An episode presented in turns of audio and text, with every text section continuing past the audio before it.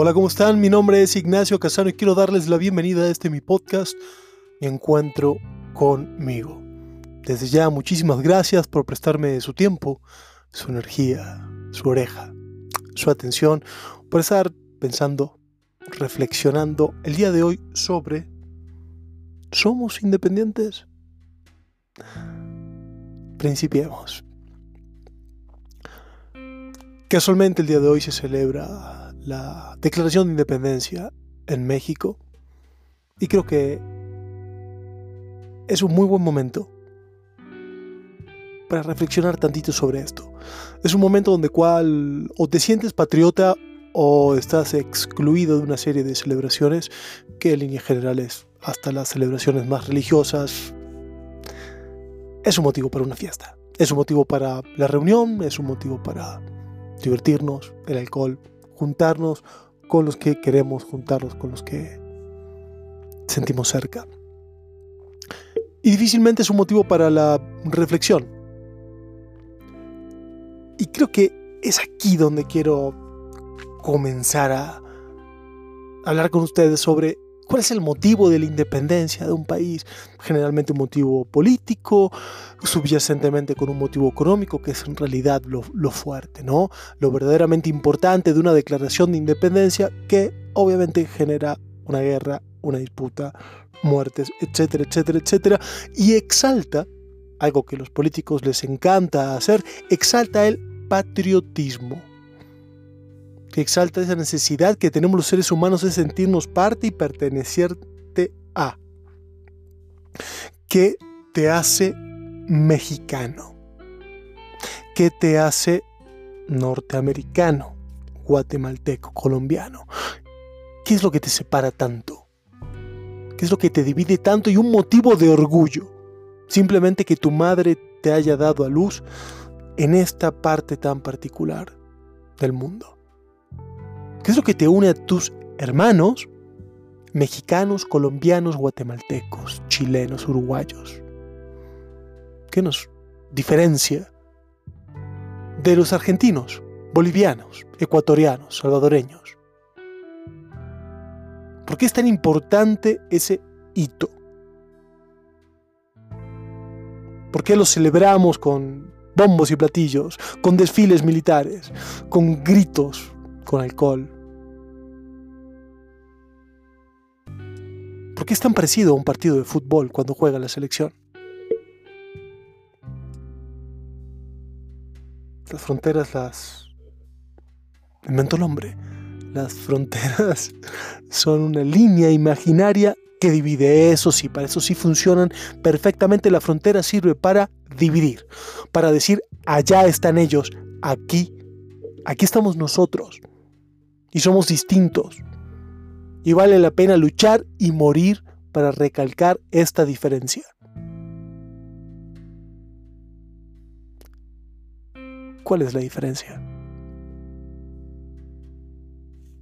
¿Cuál es la, la idea de cambiar un rey que no, te que no te representa por un presidente, por un primer ministro, que tampoco lo hace?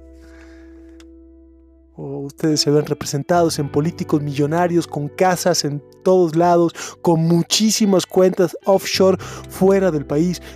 Ellos sí los representan. ¿Cuál es la diferencia entre un México emancipado y una Canadá, Australia, Nueva Zelanda, parte del Commonwealth?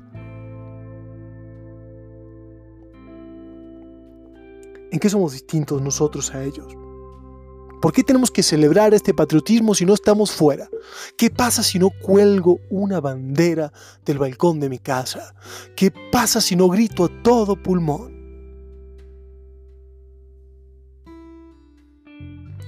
Y en este sentido de independencia, en este sentido de ser libres, libres de qué? Porque nuestra obligación como personas, como seres, si lo que buscamos es la conciencia y trascender, es desaprender.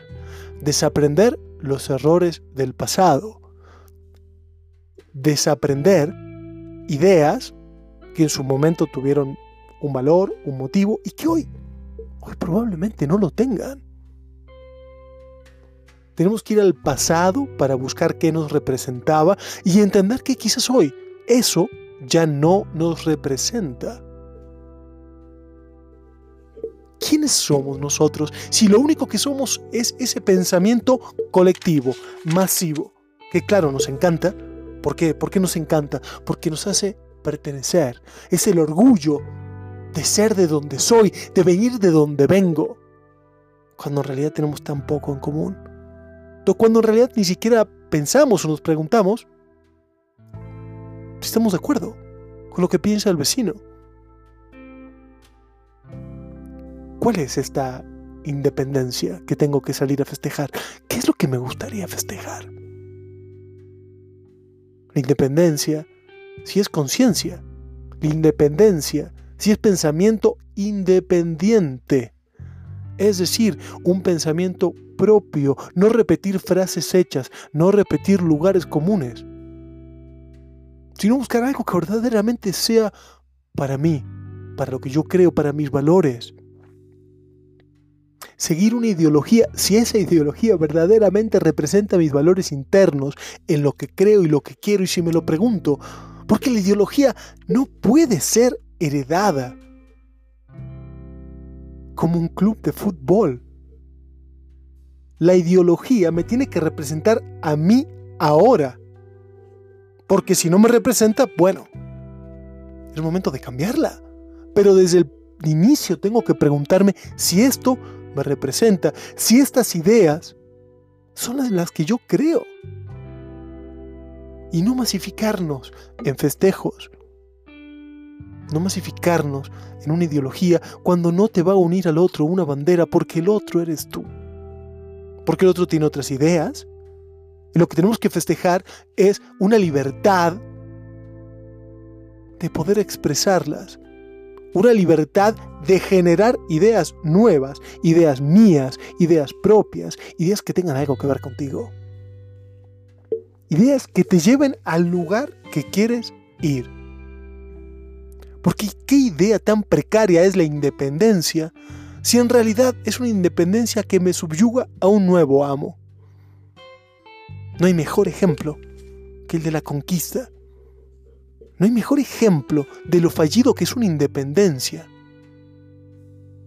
¿Mm? Cuando el pueblo mesoamericano de los tlaxcaltecas se une al invasor español para deponer a sus emperadores, para deponer a sus opresores.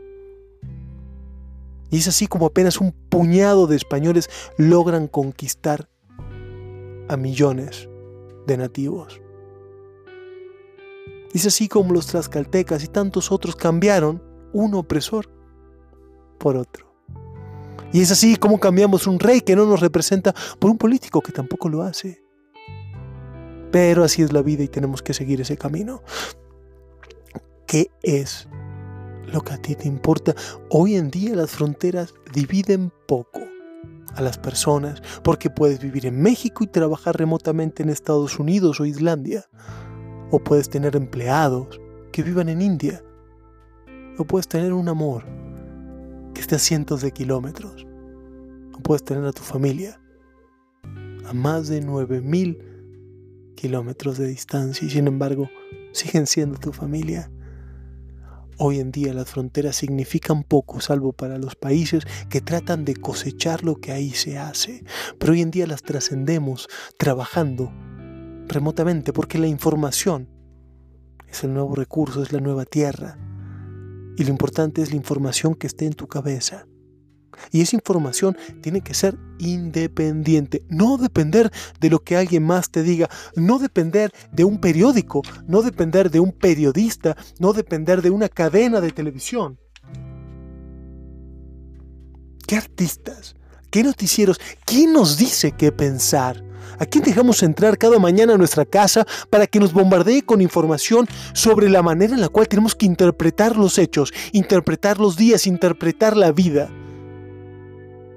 Porque no somos capaces de interpretarla nosotros mismos y creemos ciegamente en lo que dice un artista, un político, un periodista. ¿En qué momento analizamos esa información? ¿En qué momento es tan importante la diferencia y tan tajante la diferencia entre el PRI el PAN, el PRD, el PT o cualquier otro partido político. ¿De qué manera ellos tienen tus intereses en mente y cómo sabes cuáles son realmente esos intereses si lo que dicen y lo que hacen dista tanto? ¿Cómo hacemos política en nuestra casa? ¿Cómo hacemos política con la gente que tenemos cerca? No importa si tu pensamiento es de derecha o de izquierda, si crees en el socialismo o en un capitalismo salvaje. Tienes todo el derecho del mundo a pensar de esa forma. Pero lo más importante es que actúes en consecuencia de eso, que entiendas qué es lo que estás defendiendo, por lo que estás abogando, lo que estás votando, y que hagas algo al respecto. ¿Cuál es el modelo que mejor refleja tus valores? Y nunca lo vas a encontrar si nunca te pusiste a pensar cuáles son tus valores. ¿Qué es en lo que crees? ¿Qué tan independiente eres? Si son las redes sociales, si son los periódicos, los noticieros, los que moldean tu forma de pensar.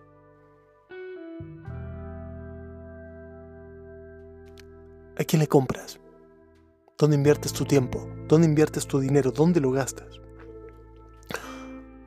¿Dónde pones tu tiempo y tus ideas? ¿En qué momento nos preguntamos verdaderamente a quién le doy dinero? ¿A quién le rento mi casa? ¿A quién le compro el arroz y los frijoles? ¿Dónde consumo mis tacos? ¿Quién es el dueño, el propietario de eso? ¿Hacia dónde va mi esfuerzo? Me lo pregunto, ¿importa? Porque esos son los valores que hacemos todos los días. Esos son los actos que dicen quiénes somos, no nuestras palabras. Nuestras palabras no nos representan si no tiene una acción subyacente, una acción que la respalda. ¿De qué sirve un patriotismo si está vacío? Porque tu país tu país es tu vecino. Tu país es la acción que emprendes tú y tu vecino todos los días. Eso forja un país, esa idea. Y nada te hace mejor ni peor que el de al lado. Nada te hace con más valía que un guatemalteco, que un beliceño hondureño, panameño. Es lo mismo. Es una frontera ficticia, inventada para para beneficio de algunos para separarnos, para tratar de falsamente identificarnos. Digo falsamente porque para que verdaderamente te puedas identificar con algo, con alguien, primero tienes que saber quién eres, primero tienes que trabajar en quién eres. Necesitamos un pensamiento crítico, un pensamiento que esté dispuesto a olvidar viejas frases, viejas ideas, y pensarlas de nuevo, ver si esas ideas te siguen representando, si esas ideas siguen siendo buenas para ti, si esos valores siguen siendo algo digno de enarbolar. Y por sobre todo, ¿qué independencia podemos tener hoy en día si no somos libres de pensar en contra de la masa? Si no soy libre de abordar un pensamiento en contra de ideas preponderantes. Hoy en día no se puede hablar en contra de la mujer, hoy en día no se puede hablar en contra de homosexuales, hoy en día no se puede hablar en contra de un género no binario, hoy en día no se puede hablar en contra de tantas cosas. Y es hablar. No tengo derecho a tener ideas, no tengo derecho a opinar distinto. No digo que sea bueno, pero lo que digo es, no puedo tener un pensamiento, no puedo generar una opinión en contra de, diferente a. Tengo que adscribirme, tengo que decir, sí, el feminismo es lo que va, sí, el aborto es lo que tiene que ser, sí, cada uno puede determinarse como quiere y si un hombre se siente mujer y así quiere jugar en la selección femenina de fútbol, que así lo haga. No puedo opinar distinto. ¿Qué libertad tengo si no tengo la libertad de opinar como siento? Con mi criterio. No puedo hablar en contra de una vacuna.